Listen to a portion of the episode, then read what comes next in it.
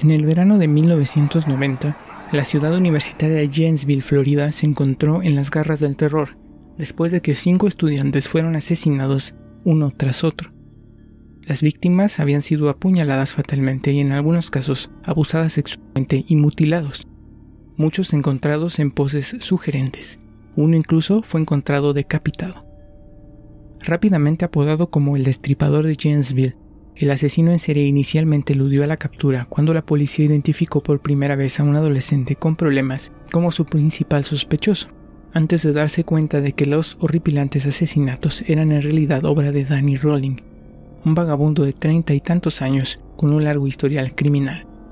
Rowling ya estaba detenido por robo a mano armada y más tarde recibiría cinco condenas a muerte por cada asesinato que cometería en agosto. Antes de su ejecución, la policía se enteraría de que los asesinatos de Janesville no eran sus únicos homicidios, y todo el asunto inspiró a los creadores de Scream, una de las películas de terror más famosas de todos los tiempos. ¿Por qué quieres saber mi nombre? Porque quiero saber a quién estoy mirando. Rowling, hijo de un oficial de la policía de Shreveport, Luisiana, sembró el terror en Janesville, Florida, mientras realizaba una matanza espantosa en la ciudad universitaria durante tres días en agosto de 1990, escribió el Florida Times Union. Los cuerpos de cinco estudiantes universitarios de Janesville fueron encontrados mutilados y dejados en ciertas poses por Rowling.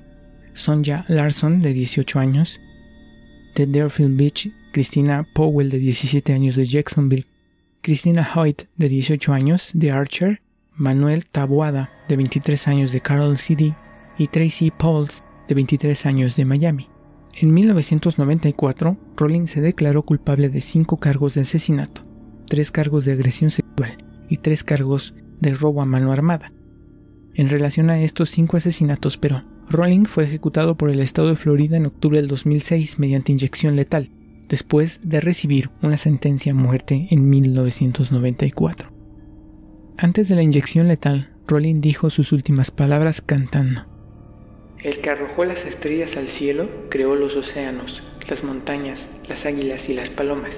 Nadie más grande que tú, oh Señor, nadie más grande que tú. Según el Tampa Bay Times, los familiares de sus ocho víctimas presenciaron su ejecución. El hombre cantó durante unos dos minutos y cuando hizo una pausa, el personal de la prisión apagó su micrófono y le administró la inyección letal. Rowling también fue considerado durante mucho tiempo el principal sospechoso en un triple homicidio en Shreveport, Louisiana, el año anterior de los asesinatos de Janesville. Nunca fue procesado por los asesinatos de Julian Grissom, de 24 años, su sobrino Jean Grimson, de 8, y su padre Tom Grimson, de 55, quienes fueron encontrados apuñalados en su casa de Shreveport.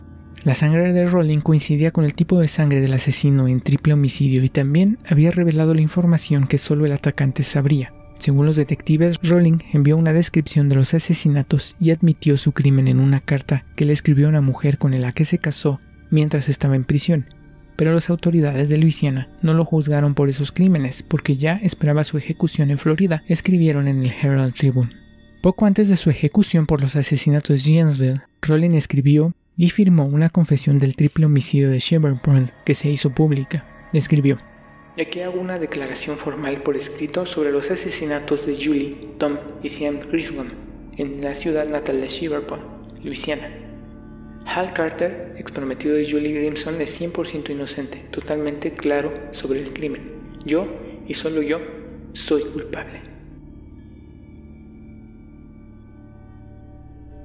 Esto fue No Dormirás Más, yo soy Alex Ruiz. Si te gustó, por favor ayúdame con tu comentario a darle un like y suscríbete.